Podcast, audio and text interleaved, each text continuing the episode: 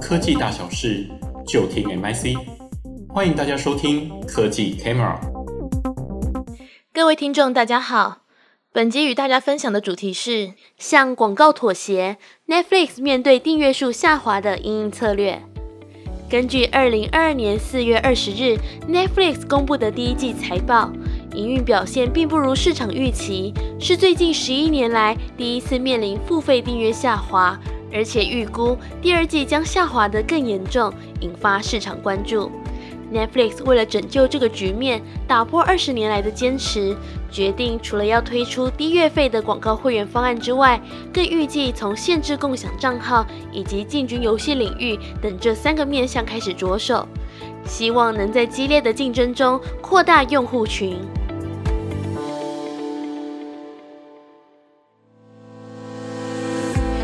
COVID-19 带动宅经济的背景之下，越来越多美国传统媒体和科技巨头都积极地将发展重点转移到影音串流服务，并且仿效 Netflix 订阅制的商业模式路线，透过并购强化内容自制的能力，或者结合既有用户或是 IP 优势拓展串流市场。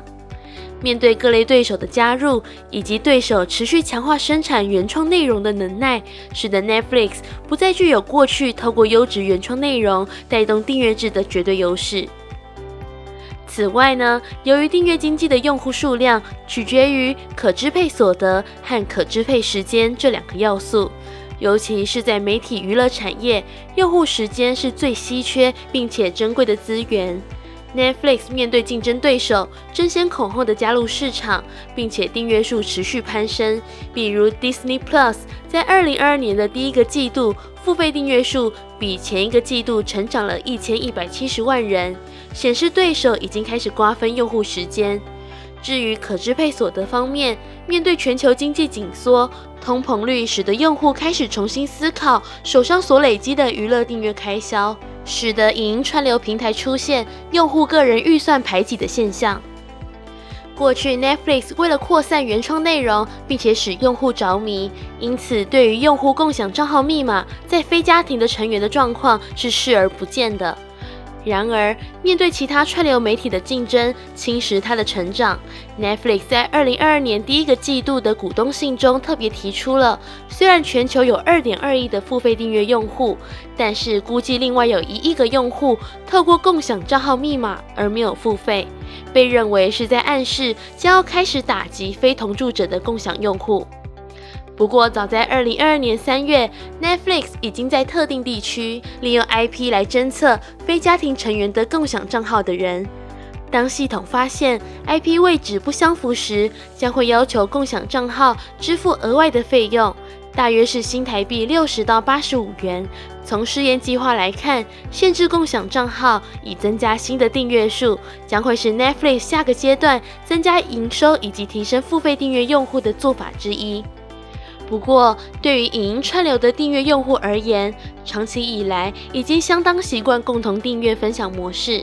这种限制共享的模式是否能够带动订阅户成长，又或是会流失更多的订阅用户，将会值得观察。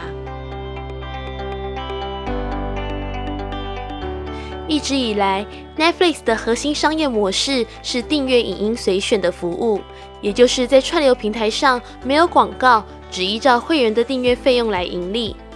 过去，Netflix 即使面对原创内容制作成本提高、新用户成长放缓之下，采取的因应策略都是调整订阅费用，从来不考虑推出广告方案。因此，从二零一九年以来，在美国等地区已经调涨了三次订阅费用。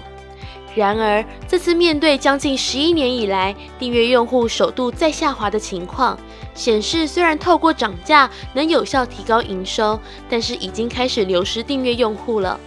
因此，Netflix 改变之前坚决反对在串流平台投放广告的态度，松口将会跟进 Hulu、HBO Max、Paramount Plus 以及 Disney Plus 等竞争对手，推出平价版的广告方案。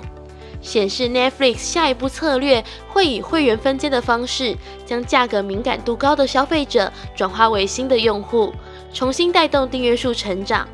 同时，更希望借由广告来加速变现的能力，为 Netflix 创造新的金流来源。除了思考增加订阅数之外，Netflix 更是积极寻找影音串流之外的第二成长曲线。就像前面所说的，在媒体娱乐产业中，各个平台都在争取用户时间。面对各类娱乐内容快速推陈出新，Netflix 除了担心竞争对手来势汹汹之外，更担心游戏会占据用户更多的休闲时间。尤其是游戏大厂陆续推出游戏订阅服务，包含微软 Xbox Game Pass、索尼 PlayStation Plus 等等，成为一股新的催化剂，使得玩家花费更多的时间在游戏里面。Netflix 为了争取用户，花费更多的时间停留在平台上，在二零二一年宣布跨足游戏领域，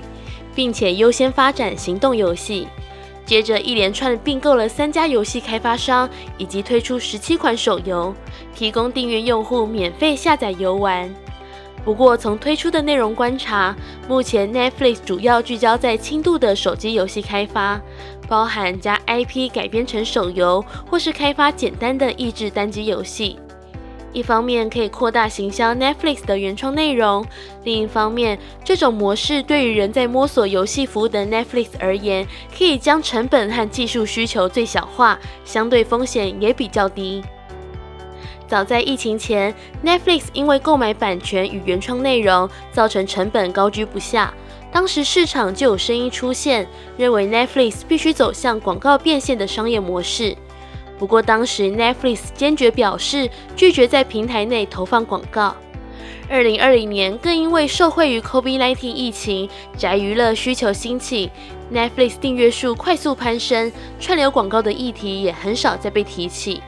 然而，在疫情红利逐渐退去后，加上强势的竞争对手瓜分市场，Netflix 不得不改变单纯向消费端收取订阅会费的商业模式。尤其面对整个影音串流市场进入订阅疲乏的状态，推出平价的广告方案，向企业商家端收取广告金流，成为 Netflix 甚至是大多数影音串流平台短期快速变现的解方。而 Netflix 向广告妥协的举动，显示在影音串流产业中，订阅用户和广告不再只是个单选题，让消费者自行衡量判断价值，选择合适的方案的混合式订阅制，成为了一大趋势。不过长期来看，影音串流市场成长的空间有限，Netflix 势必需要寻找第二成长曲线，来持续创造新的营收。从近期 Netflix 的布局动态以及企业高层的对外言论，不难发现 Netflix 想要跨足游戏内容的野心。虽然从现阶段 Netflix 的布局包含授权 IP、开发手游、互动游戏的影集，并购小型手游厂商，在游戏领域的布局相比科技巨头动作较为平缓，但从长远来看，Netflix 正在试图模糊游戏和影音串流的界限，打造泛娱乐的平台。我们下一期再会。